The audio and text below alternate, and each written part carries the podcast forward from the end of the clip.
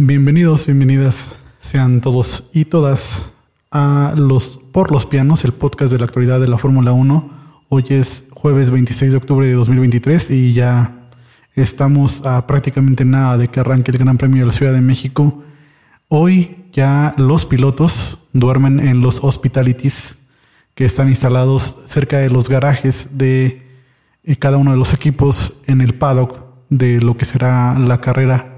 para este fin de semana. Las prácticas libres ya inician el día de mañana. Por eso es que el día de hoy ya los pilotos van a descansar y van a amanecer el día de mañana ya dentro del autódromo de los hermanos Rodríguez. Durante esta semana los pilotos que fueron llegando eh, también tuvieron tiempo de hacer algunas actividades como Fernando Alonso, como Sergio Pérez. Y hubo otros pilotos a los que se les vio en las inmediaciones del circuito haciendo ejercicio, por ahí y em, ya también se reconoció la pista. Los pilotos ya eh, se han instalado en el circuito, ya la han recorrido a pie, en bicicleta, con sus ingenieros. Entonces la fiesta del Gran Premio de la Ciudad de México ya está prácticamente todo listo. Y en este contexto, en medio de este contexto, hay una nota que quiero compartirles y que tiene que ver con cinco pilotos novatos que van a competir en las, que van a, perdón, van a participar en las prácticas libres 1 de este Gran Premio de la Ciudad de México ya el día de mañana. Y son cinco pilotos que pues, van a hacer su debut en este formato de la máxima categoría de la Fórmula 1, que vienen de categorías inferiores, prácticamente la Fórmula 2. Y estos jóvenes pues eh, tienen que ver con, em, por ejemplo, el tema de, está Oliver Berman en el Haas, va a ser uno de los debutantes, Frederick Besti en el Mercedes. Y también Jack, Jack Dohan en el Alpine. Estos tres pilotos ya habían sido anunciados por estas respectivas escuderías, Haas, Mercedes y Alpine, desde eh, alguna, este, desde algún tiempo atrás para este Gran Premio de la Ciudad de México, pero eh, a última hora también se ha sumado tanto Alfa Romeo como Alfa Tauri, que también van a tener debutantes en las prácticas libres 1, que en este caso sería para Alfa Romeo eh, Teo Porcheire, y en Alfa Tauri va a debutar Isaac Hadjar. Entonces son estos cinco los pilotos que van a hacer su presentación en la máxima categoría y lo hacen en este gran premio por muchas circunstancias. La número uno es que las escuderías están obligadas, evidentemente, por reglamento, a debutar este, a jóvenes pilotos en una sesión de, en dos sesiones de prácticas libres, perdón, en la temporada. Eh, sin embargo, este, lo suelen hacer o suelen dejar estas sesiones de prácticas libres para jóvenes debutantes al final de la temporada debido a que pues ya a final de temporada ya casi todo está definido, tanto el campeonato de constructores como el de pilotos, y entonces ya hay como menos presión entre los equipos, más allá de que sean equipos victoriosos o sean equipos que de plano pues no dieron una en la temporada y pues ya no hay nada que hacer, ¿no? Entonces, por eso es que dejan a los pilotos eh, debutantes en las últimas fechas. Y en segundo lugar, también hay que escoger qué fecha es en la que van a debutar estos jóvenes y eso lo hacen meticulosamente los equipos tomando en cuenta que no se cruce una fecha en la que haya quali al sprint porque es un poco más complicado o eh, también que no se cruce una fecha en la que haya eh, en el calendario pistas debutantes como lo es eh, Las Vegas que va a ser una pista que va a debutar en esta temporada. Y en la que pues como no se tienen datos pues es preferible que sean los pilotos estelares los que sí, sí, o sí sean los que salgan a las prácticas libres 1, 2, 3, la quali y la carrera, evidentemente, porque pues necesitan datos, necesitan acostumbrarse a la pista, necesitan reconocerla. Entonces, ante este escenario, pues han elegido el Gran Premio de la Ciudad de México, que no tiene ni sprint ni, y que tampoco es una pista nueva, para que los pilotos puedan eh, debutar en la máxima categoría. Si es cierto, no es como tal algo que quizá ellos desearían o sería una pista predilecta para debutar debido a, la carga aerodinámica que por la misma altura de la Ciudad de México pues hace que los coches sean más pesados y más complicados de conducir para un debutante.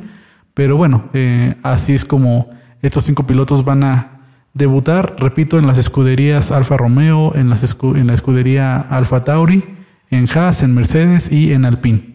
Así es de que este es eh, lo que vamos a ver el día de mañana. Va a haber pilotos ausentes, como en el caso de Yuki Tsunoda, como en el caso de Valtteri Bottas, y eh, los eh, elegidos para Mercedes, para Alpine y para,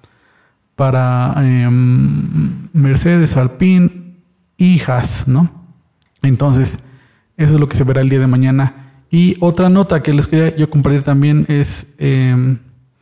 todavía sigue la polémica en cuanto a la descalificación de Luis Hamilton y Charles Leclerc en el Gran Premio de, las, de los Estados Unidos en el Circuito de las Américas por el tema de que pues no incumplieron eh, sus coches con una normativa técnica acerca de sus suelos eh, de madera, ¿no? Entonces, ¿Por qué está la polémica? Porque solamente se revisaron de todos los coches, son 20 coches, se revisaron cuatro. Se revisó el de los descalificados Hamilton y Leclerc y también se revisó el de Max Verstappen y Lando Norris. Evidentemente, el de Max Verstappen y Lando Norris pasaron la revisión, pero eh, los dos restantes, Hamilton y Leclerc, el eh, Mercedes y el Ferrari, pues fueron descalificados por incumplir con esta normativa. Y ante esto, pues eh, hay las mismas escuderías y los pilotos se han quejado de que, pues, si hay algunos pilotos que incumplieron una normativa en sus coches, consideran que se deberían de revisar eh, todos los coches, lo cual la FIA ya salió a decir que eso es imposible y por una sencilla razón. Cuando una carrera termina en un gran premio, lo primero que hacen los equipos es empezar a empacar todo para poder irse al siguiente destino. Todavía el tiempo es más apremiante cuando hay un gran premio de un fin de semana a otro. Entonces, los equipos apresuran más la mudanza. Sin embargo, se tienen que atener a que la FIA puede seleccionar aleatoriamente a un coche de un piloto, de una escudería para hacer una revisión y esa revisión se hace de manera muy rápida y no es una revisión que se haga solamente en ciertos eh, aspectos técnicos o físicos del coche, sino se hace una revisión completa, lo cual eso lleva un tiempo considerable. Pero como están a contratiempo, pues la revisión tratan de hacerla lo más rápido posible para que puedan entregar o regresar los coches al garaje correspondiente y a su vez el personal del garaje y de esa escudería pueda desarmar el coche, empacarlo y vámonos al siguiente Gran Premio. Ahora, si eso se hiciera con los 20 vehículos de la parrilla, pues sería muy complicado porque atrasaría la logística de traslado de los equipos de una ciudad a otra. Más que nada de una ciudad a otra, de un país a otro. Más aún si se trata de gran premios, grandes premios que se celebran de un fin de semana a otro más aún si se trata de grandes premios que se, tratan de eh, un continente a otro, que ahí hay un espacio más o menos de entre dos semanas, de, porque pues evidentemente es más, es más complicado trasladar de un país a otro los monoplazas a, de un continente a otro continente. Entonces ahí hay un poquito más de, de espacio entre carreras. Pero aún así el tiempo apremia y la Fórmula 1 está eh, contrarreloj. Y así como los coches son veloces en la pista, así de veloz es el traslado y la logística de los componentes, los vehículos, las refacciones, los neumáticos, todo lo que se tiene que trasladar de una sede a otra. Y por eso es complicado para la FIA que haga una revisión total de los 20 vehículos de la parrilla. Claro está, puede ser que entre esas revisiones que no se hacen a algunos pilotos, quizá pudiera haber, y estamos hablando de una especulación, pudiera haber algún coche que se salve de una inspección y que se salve de una sanción porque incumplió con algún aspecto técnico. Pero pues es que es imposible para la FIA, por el tiempo, es imposible. Entonces la única opción que tienen es hacerlo de manera aleatoria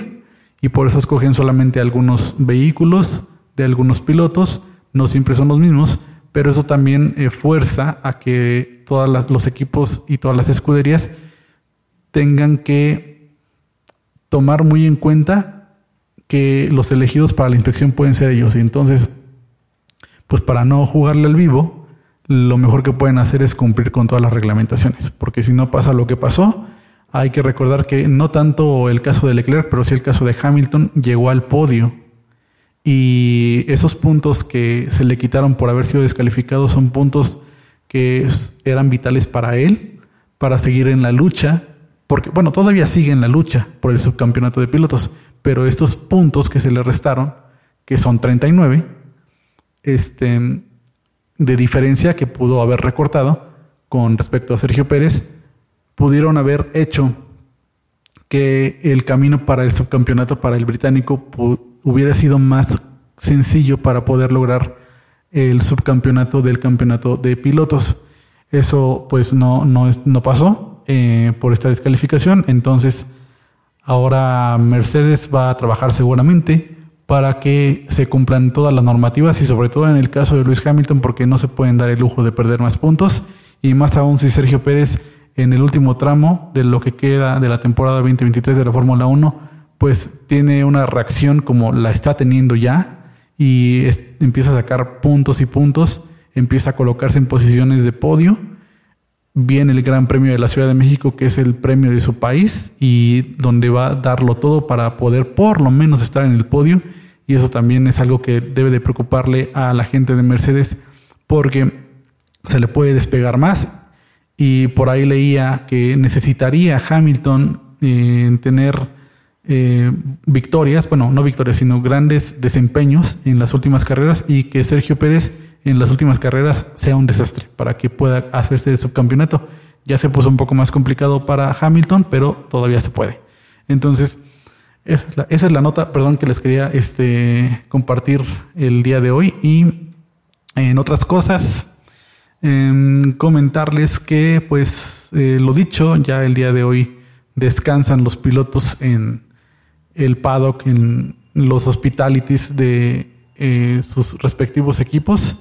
y el día de mañana empiezan las hostilidades ya en pista en las prácticas libres 1 y 2, el sábado las prácticas libres 3 y la quali y el domingo ya es la carrera en tiempo de la Ciudad de México a las 2 de la tarde. Entonces va a haber una gran fiesta en la que se espera que haya un comportamiento ejemplar de parte de el público asistente y que no se vea empañado por lo que pasó la semana pasada en Austin, Texas, en donde a Max Verstappen se le abucheó con todo y esperemos que esto no vaya a pasar. Seguramente va a haber quien lo va a hacer, pero la idea es no seguir eh, incitando a que se den este tipo de descalificaciones, porque Max Verstappen es un piloto ganador, es el actual campeón del mundo y tricampeón del mundo ya, y pues no tiene él la culpa de un desempeño que pues ha sido pobre de parte del mexicano, porque hay que decirlo como es, ha sido pobre, sobre todo en la segunda parte de, la temporada. Empezó bien, pero la verdad es que está terminando no tan bien, aunque ya hay una eh, línea ascendente en su, desempeño a partir de Austin la semana pasada. Y pues también se espera que el mexicano siga mejorando. Pero bueno, eh, en todo esto, pues nada tiene que ver el desempeño de Max Verstappen y no es justo para el piloto neerlandés que se le trate de manera hostil en suelo mexicano. Porque si no estoy mal, eh, cuando se corre el Gran Premio de los Países Bajos, al mexicano Sergio Pérez no se le trata mal, no se le abuchea y creo que es algo que se tiene que reflexionar para no, para no emular lo que pasó la semana pasada en Austin, Texas. Eh, entonces, esta es eh, la información que les quería compartir el día de hoy. Gracias por haber escuchado este espacio, por los pianos. Yo soy Fer y gracias totales.